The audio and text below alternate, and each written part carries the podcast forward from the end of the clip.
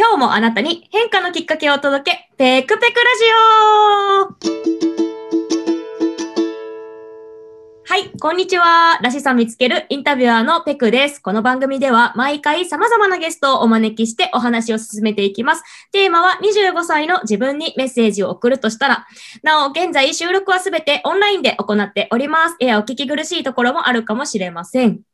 今回のゲストは、穏やかコーチの高郎さんにお越しいただきました。どうぞよろしくお願いします。よろしくお願いします。こんにちは、高郎です。高郎さん。はい。まあ、はい私たちはですね、あの、まあ、昨年、コーチング講座でちょっとご一緒させていただきまして、まあ、その時以来の、あの、仲間といいますか、でありまして、今回、高郎さんをゲストとしてお招きさせていただきました。どうぞよろしくお願いします。はい、お願いいたします。はーい。では、高郎さん、その穏やかな声で自己紹介をまずはお願いしてもよろしいでしょうか？はい。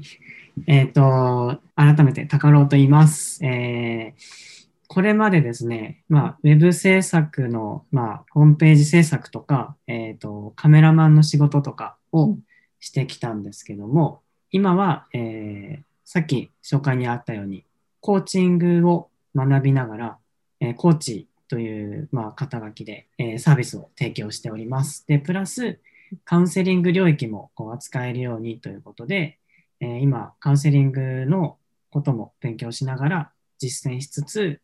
こうやっている感じになります。はい。ありがとうございます。はーい。ちなみに、あの、多分ですね、聞いてる皆さんがコーチングとカウンセリングの違いがちょっとわからないかなとか思うんですが、その2つの違いって簡単に教えてもらってもいいですか？あ、えっ、と、多分カウンセリングの方が分かりやすいかなと思うんですけど、うん。カウンセリングって結構、なんでしょう、メンタル的にちょっとマイナスな状態にある人が受けるイメージだと思うんですけどうん、そのカウンセリングは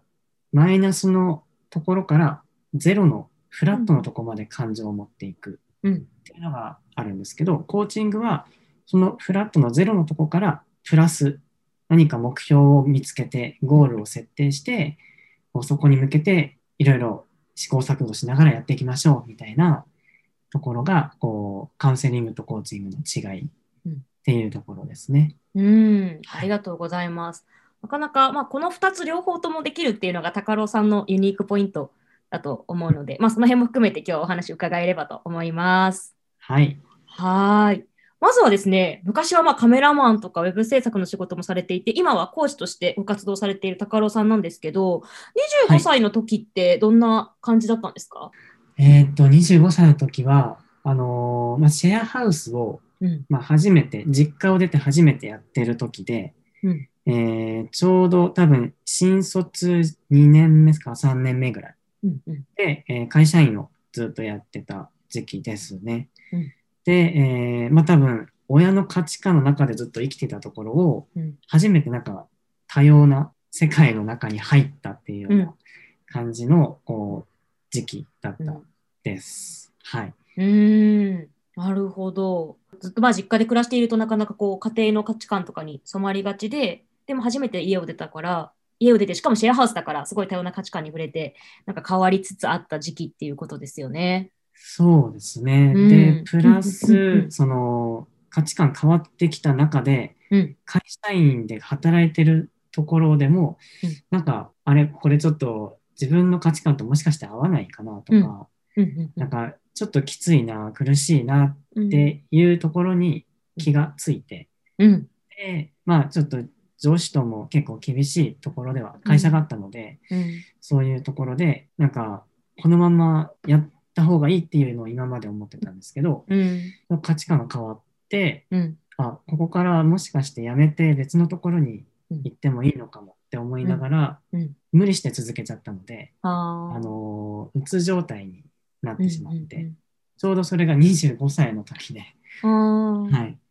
だから、すごいうん。ピンポイントなテーマだなと思って、うん、はい。そっかそっかそっか。いやーじゃあ、まあ、価値観が変わっていい部分とその時すごく、まあ、変わっていろいろ気づきがあったがゆえにこうちょっと辛いというかもうそこでまた無理しすぎてしまって辛い時期だったっていうことなんですけど、なんかその時の自分にこうメッセージを送るとしたらどんなメッセージを送りたいですか、そうですね。まあ、まずは、うんもうよく頑張ってるよっていうのを一言、第一声うんあげたいなと思ってて、うん。まあ、結構僕の人生の中でもターニングポイントになるところで、うん。えーまあ、今につながってるところでもあるので、うんなんか、あの、メッセージとして溢れ出てきてるんですけど、うんあの、まあ、迷って立ち止まってもいいし、うん。まあ、悩み苦しんで辛いと思うかもしれないけど、うん。そのまま生きてくださいと、うん。なんか、うつ状態だからって言って、なんかね、えーマイナスにずっと考えなくてもうん大丈夫だよっていう、うん。こう、サポートなんでしょうね。寄り添う感じでメッセージを送りたいかなっていうのはありますね。うんなるほどですね。まあそうですよね。で、そこでまあ、なんとか、こう、そこを乗り越えたからこそ、今の高郎さんがね、あるから、そういうふうに、うんそういうふうなメッセージを送るのかなっていうふうに思うんですけど、そうですね。なんかこう、そこを乗り越えたきっかけとか、なんかこう、それが今につながってるっていうのは、なんかこう、どういう、何があったのかなっていうのがちょっと気になるんですけど、そのあたり教えてもらってもいいですか？そうですね。まあ、乗り越えたきっかけは、うん。まあ、結構、うん周りのこう仲間とか友達、うん自分の周辺環境が変わって、うん。こう、みんななんか自分でやりたいことをやってるうん人たちが多かったので、うん。なんかそこの場所に身を置けてたのはすごく多分自分の中でもうん肯定感が上がってたというか。うん。うん。そんなのできできないでしょうっていう人たちの中にうん今までいたので、うん。そうじゃなくて、こう、おいいね、それとか、うん。なんかそういう、こう、認めてくれるような環境に自分が身を置けていたので、うん徐々にそこをこう乗り越えて、うつ状態から抜け出せたっうん。ていうのはありますね。で、今につながってるのは、うん。やっぱり今、コーチングとかカウンセリングを提供してますけど、うんその根本的な思いっていうのは、うんあの、まあ、25歳のそのうつ状態になった時にうん苦しかった。で、会社の中でも、なんか、よくわからない価値観とかうん常識とかをうん押し付けられて、こう、対話っていうのがなかなかこう、こっちからの、なんでしょう、主張とかがあんまり聞いてもらえなかったりとかうん。したので、なんかそういうところがうん、こう、苦しいって思ってたけど、思ってて、うん。でうん。そういう人たちを、その、まあ25から今までの間で見てきてたんですよね。うん。ああ、この人もなんか僕と同じような苦しみとかなんか悩みを抱えてるんだなって思って。で、うんその人をどうにかこう、助けてあげたいとか、うん。なんとかこう、改善というか、うんなんとかできないかなって思いながらも、うん。その手段がよくわからなかったっ。ていうのがあって、うんなので、それまでずっと、なんとなくは心の中に秘めてたものがあったんですけど、うんそれが、えー、とちょうど1年ぐらい前に、うんこのコーチングっていうのに出会って、うん。まあ、講座を受けていく中で、うん。あこれだったらできると思って、うん。な多分これ、コーチングを使って、まあ、うんカウンセリングもそうですけど、そういう困ってる人、苦しんでる人を手助けできるんだなって思って、うん。で、うん。なんとかこれを勉強しようっていうことで、うん。もう25歳のうつ状態になったことが、まあ、必ずしもね、いいことではないんですけど、うん。すごく今のこう活動のうん根本的なところにつながってるなっていうのはあって、うん。僕もなんかこう、幸福度が上がっているというか、うん。はい、貢献できてるなっていうのは、すごく感じています。うーん。もうね、すごい思いが溢れるエピソードだなと思って、めちゃくちゃ聞き入っちゃったんですけど、そうですよね。きっとこう、その時の辛さっていうのは、多分、高郎さんが一番よくわかってるから、まあ、やっぱりそれが今、高郎さんがコーチとしてとか、あとはまあそのカウンセリング領域もできるコーチとして活動していく、まあ、原動力になっているんだなっていうのが、まあ、すごく伝わってきましたね。うん。まあ、今、それを今、ちょうどやってる状態だと思うんですけど、今後どうしていきたいみたいなところとかって、なんかあります？そうですね、まあ、ちょっと最近うん。思いついたところもあるんですけど、うん。あのーまあ、カウンセリング領域の方をくら、えっ、と、お客さんでうん。いろいろこう、セッションというか、うん。お話を聞いたりして、うん。すごくまあ、プラスの方に上向いて、うんよし、もうなんか、マイナスの面あんまりこう考えなくなったっていう人たちと、うん。えー実際に僕がその、受けて、えっ、と、なんでしょう、お客さんをこう相手にしている人たち、うん。なんていうんですかね、こう、僕のカウンセリングを受けた OB とか OG の人たちと。イメージとしては、うん。あの、現状今受けてるうん。人たち、うん。僕のカウンセリングを受けてる人たちをつなげるようなコミュニティが作れれば、うん。その中で、こう、いろいろ、まあ、OB、OG の方々が、うん。あこういう悩みは、こうやって僕は解決したよとかうん。いうのが、こう、交流している中でうん。出てきて、こう、少し、こう、苦しんでる人たちも、うん。少し気が晴れたりとか、うん。するんじゃないかなと思って、うん。なんかそういうコミュニティを作りたいなっていうのがありますね。うん。あとは、えっ、と、あとは、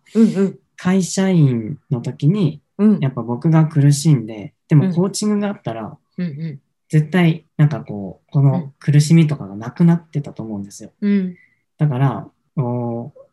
と、ほん、えっ、と、極論を言えば、もう、コーチングが全員に浸透してほしいなって思ってるので、うんうんなんかみんなにコーチングをやってもらいたいなっていう。で、優しい世界をうん作れるとすごくいいなっていう、まあ、抽象的なところではあるんですけど、うんはい、そういうのを思い描いています。ありがとうございます。めちゃくちゃ素敵な夢をお持ちで、特にコミュニティのところは、高郎さんご自身が多分辛かった時に仲間の方からね、刺激を受けると言いますか、影響を受けて抜けられたっていうのもあるのかなとか思いながら聞いてましたし、で、まあ、こう、皆さんがコーチングを受けることで優しい世界をっていうのも本当そうで、やっぱ話を聞いて、聞いてもらうだけですごくね、こう前に向けるというか、うんっていうのはすごく自分自身もね、実感としてあるので、そこはそうですよねっていうのがすごく共感できるポイントだったなと思っています。さあ、そんな高郎さんから最後に告知があるみたいなんですが、ぜひちょっとお願いします。はい、えっ、と、まあ、これまでちょっとコーチングとかの話をしてきましたけど、まだまだちょっと実践の時間が足りないなっていうのを思ってうん、僕自身もよりよく成長して、より良いサービスを提供したいなっていうのがあるので、えーコーチングの体験セッションっていうのを、えー今募集しています。おなので、これをちょっと皆さんにぜひ一回でもいいからうん。受けてもらって、まあ、コーチング知らない人もですね、うん受けてもらってどういうものなのかっていうのを知ってもらうだけでも本当にいいなって僕は思うので、うん。まあもちろんカウンセリングとかなんか自分が苦しいなって思う方も、うんまあこっそり 申し込んでもらえるとうん、もうちゃんと守秘義務を守りながらですね、うん情報を守りながら聞くので、はい。なんかそういう体験セッションを皆さん受けてくださいという感じです。はい、ありがとうございます。体験セッションを受けたい方のご連絡先につきましては、あの、また番組の概要欄に書いておきますので、ぜひそちらをご覧になってですね、もうめちゃくちゃ寄り添ってくれるのでですね、私もあうんの、体験セッションではないんですけど、ペアコーチングといって、コーチ同士でやるね、セッションやったことあるんですけど、うんめちゃくちゃ寄り添っていただけるので、超おすすめです。はい。ということで、来週も引き続きゲストの方をお招きしてお話を伺っていきます。今日の高郎さんのようにとっても素敵なお話をお聞かせいただけると思うので、ぜひ楽しみにしていてください。高郎さん、今日は本当にありがとうございました。はい、ありがとうございました。